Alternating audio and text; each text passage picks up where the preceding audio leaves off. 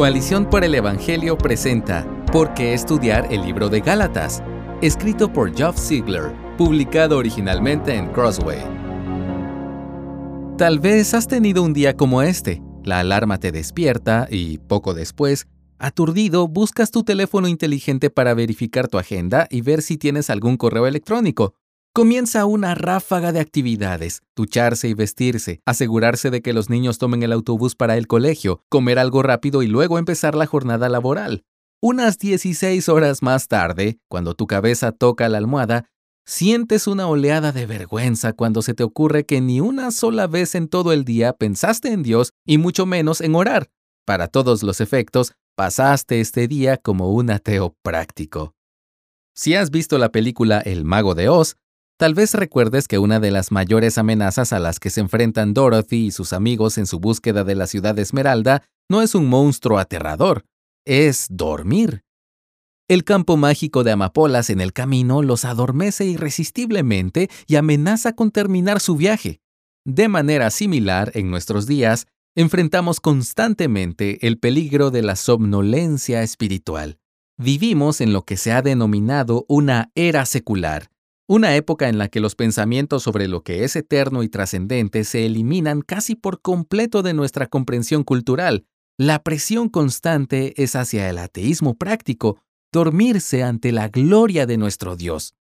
Gálatas se escribió para despertarnos, porque cada aspecto de Gálatas dirige nuestra atención a Dios.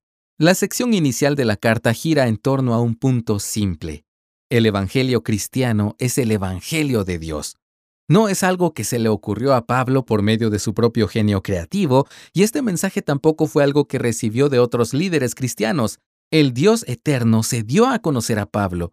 Por medio del Cristo resucitado, Dios es quien anunció a Pablo el Evangelio. Viene de él.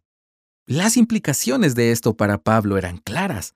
Dado que este Evangelio es de Dios, es un regalo precioso y sagrado. Nos ofrece palabras de vida y de libertad porque escuchar el Evangelio es escuchar a Dios mismo. Lo contrario también es cierto. Ignorarlo o pervertirlo es la muerte. Cuando los líderes y maestros de la Iglesia ajustan el mensaje del Evangelio o le añaden cosas para hacerlo más relevante y aceptable para su audiencia, están persiguiendo su propia destrucción. Eso era cierto en los días de Pablo y es cierto también en nuestros días. La parte media de Gálatas se enfoca en la salvación que proclama este Evangelio y, de nuevo, el enfoque está en Dios. Estos capítulos declaran verdades que alimentaron la enseñanza de los reformadores. Pablo rechaza con vehemencia la creencia de que la obediencia a la ley de Moisés o cualquier otra forma de esfuerzo humano contribuye de alguna manera a hacernos justos a los ojos de Dios. Los cristianos se salvan por oír con fe el Evangelio de Cristo. Es una salvación que viene por medio de la cruz en cumplimiento de la promesa de gracia de Dios y no por obligación a lo que se nos debe. Es una salvación que se experimenta en el poder del Espíritu y no en nuestras propias fuerzas. En todos los sentidos, nuestra salvación es de Dios. A menudo gastamos gran parte de nuestra energía en buscar nuestra propia salvación, aunque probablemente no lo pensemos de esta manera. Trabajamos duro para demostrar a los demás y quizás a Dios que somos simpáticos e incluso admirables. Buscamos, por medio de ganancias y decisiones cuidadosas, asegurarnos de que nuestras vidas sean seguras y cómodas. Tratamos de alcanzar la felicidad con el sudor de nuestra frente. Sin embargo, el Evangelio nos enseña que todo lo que realmente queremos y anhelamos viene de Dios y nos llega como un regalo para ser recibido por la fe. Cuando se entiende correctamente, toda nuestra vida puede vivirse como una respuesta gozosa a todo lo que Dios ya ha hecho por nosotros. Por último, Gálatas hace más que describir cómo se llevó a cabo nuestra salvación. También habla del resultado de nuestra salvación, la vida de libertad que la salvación da a los creyentes. Pablo nos recuerda esto con las siguientes palabras en el capítulo 5, verso 1 para la libertad fue que Cristo nos hizo libres. Esta libertad solo puede entenderse en relación con Dios. En la actualidad, la libertad se trata de elecciones. Esencialmente, la libertad es la capacidad de hacer lo que queramos siempre y cuando no lastimemos a nadie más. Trágicamente, esta comprensión de la libertad nos está destruyendo porque nos priva de las mismas cosas que nos hacen más humanos y vivos.